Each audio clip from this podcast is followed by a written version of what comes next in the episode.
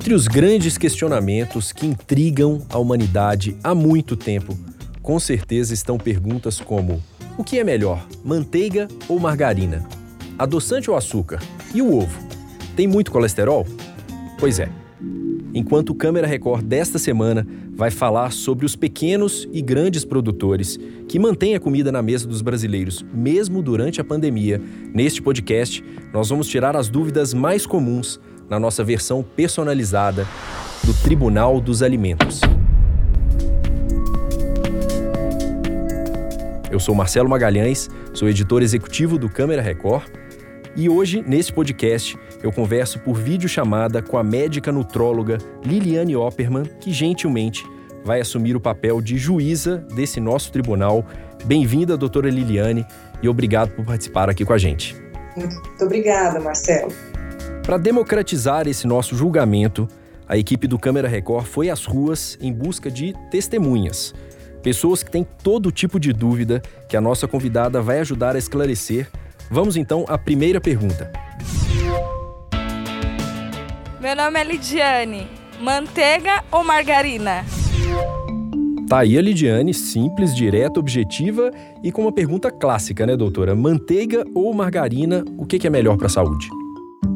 Manteiga é um alimento natural, feito a partir do creme de leite, enquanto que a margarina já é um alimento mais artificial, feito através da hidrogenação de óleos vegetais.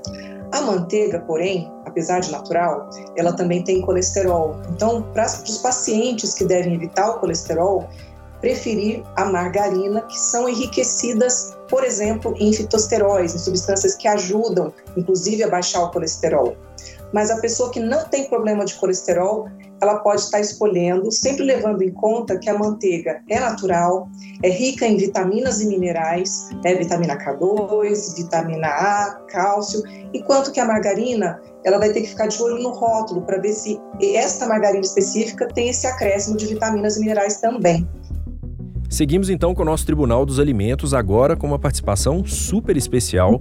Fabiola Correia, repórter do Balanço Geral, também mandou uma dúvida para a gente. Vamos ouvir a Fabiola.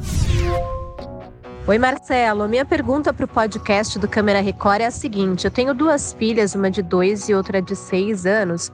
A menor ainda mama no peito, mas as duas gostam de tomar um leite com chocolate de vez em quando. Qual é o melhor leite para oferecer a elas? O desnatado, semidesnatado ou integral? Obrigada. Leite integral ou desnatado, doutora? Como é que fica a escolha da Fabiola? Sem dúvida que é imprescindível uma avaliação médica do perfil de crescimento das crianças, porque hoje está existindo crianças já com excesso de peso e muitas mães têm medo de dar leite desnatado. As crianças que têm excesso de peso, elas podem utilizar o leite desnatado porque ela já consome gorduras naturais de outros alimentos enquanto que crianças que estão super dentro do peso, da curva, elas podem consumir o integral. Tá certo, então a Fabiola já está orientada para pequenininha leite integral, para maiorzinha dependendo do peso, integral ou semidesnatado ou desnatado, seguindo sempre a orientação de uma nutricionista. Seguimos em frente então com o nosso Tribunal dos Alimentos. Hoje em dia, aliás, já há algum tempo surgem mais e mais opções no mercado de carnes que não são carnes de verdade. Hambúrguer, quibe, linguiça, tudo feito só com vegetais. A engenheira Renata do Nascimento é doutora em tecnologia de alimentos e trabalha na empresa brasileira que é a maior processadora de carnes do mundo. E ela fala justamente sobre o investimento para criar produtos à base de vegetais que sejam cada vez mais parecidos com a carne que nós conhecemos. A ideia, quando a gente desenvolveu a linha, era que em testes cegos, ou seja, onde você não sabe o que você está comendo, você não consegue identificar um produto vegetal e o produto de carne. E com isso, a gente começou a estudar os ingredientes da natureza que, combinados, pudessem ajudar nessa percepção de sabor e promover o sabor tão parecido com a carne. E foi assim que surgiu a biomolécula I, que é resu o resultado dessa combinação desses ingredientes da natureza que eles atuam no nosso mecanismo de percepção de sabor. As características sensoriais, como sabor, textura, odor e suculência. inclusive o formato do produto. Bom, aproveitando a fala da engenheira de alimentos Renata do Nascimento, eu trago para a conversa mais uma das testemunhas do nosso tribunal e que tem uma pergunta justamente sobre isso. Bom dia, meu nome é Leandro. A minha dúvida é se carne de soja tem menos caloria que carne vermelha? E aí, doutora, dá pra gente falar que a carne à base de vegetais engorda menos ou também depende de cada caso? Tem menos calorias, porém depende de cada caso, porque quando a pessoa opta pela carne vegetal, muitas vezes ela faz parte de uma filosofia de não consumir alimentos de, de, origem animal, porém pensando em calorias, colesterol e gorduras, a carne de soja sai na frente. Tá aí a resposta para o Leandro, então. A nossa próxima pergunta é de um velho conhecido deste podcast, Rogério Guimarães, repórter do Câmara Record, companheiro de tantas reportagens. Ele também quis participar, mandou suas dúvidas para a nutróloga Liliane Opperman. Vamos ouvir o Rogério. Oi, Marcelo, tudo bem? Eu, de novo, aqui no podcast do Câmara Record, tenho algumas dúvidas. Acredito que sejam de outras pessoas também. Uma delas é a seguinte: o que é melhor para a saúde? Açúcar ou adoçante? Ou devo tomar suco e café sem nada mesmo?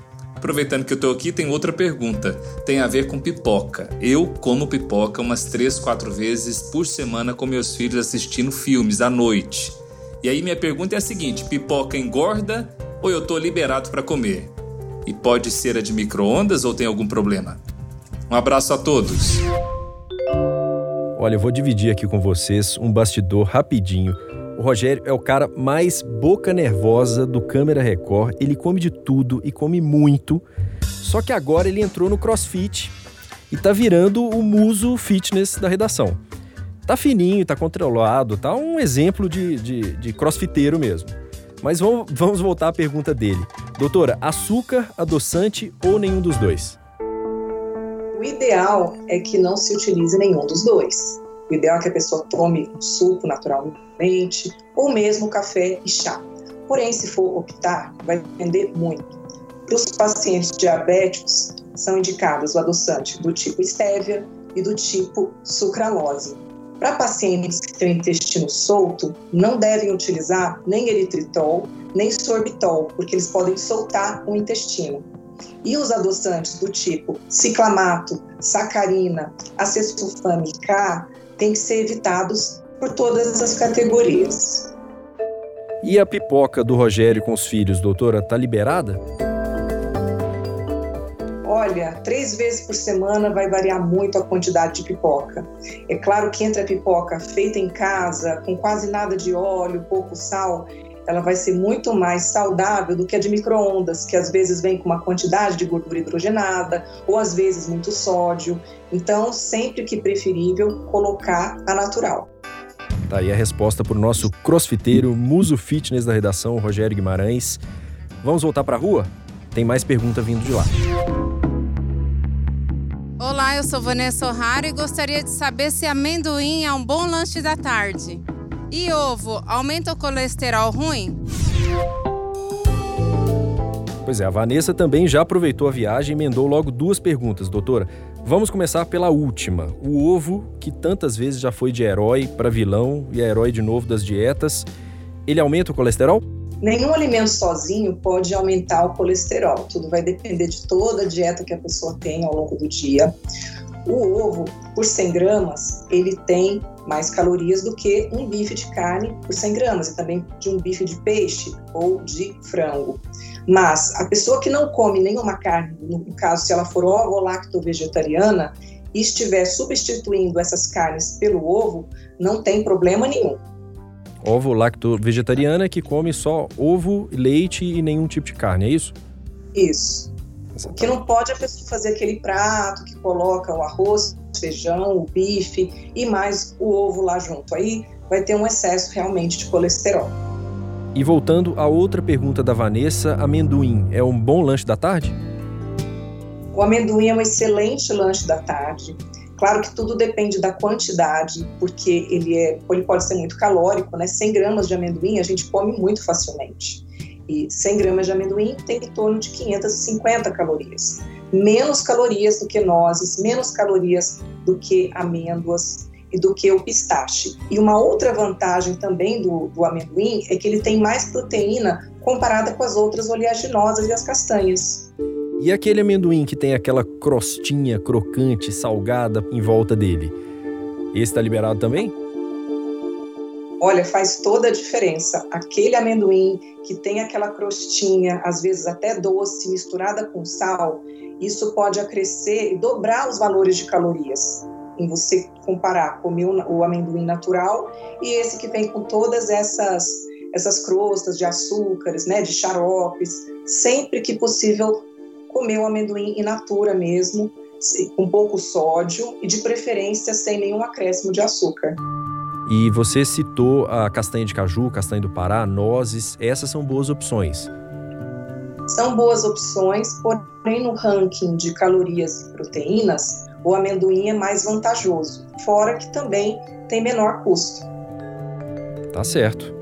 Bom, a conversa tá boa, mas terminou nosso tempo. Eu declaro encerrada esta sessão do Tribunal dos Alimentos que contou com a médica nutróloga Liliane Opperman. Doutora, mais uma vez, muito obrigado por participar desse podcast aqui conosco e volte sempre. Eu que agradeço a confiança, lembrando que cada paciente é o juiz de sua própria alimentação, né? Levando em conta o objetivo, levando em conta as necessidades e estão todas as informações disponíveis para que cada um possa escolher o que é melhor para a sua saúde.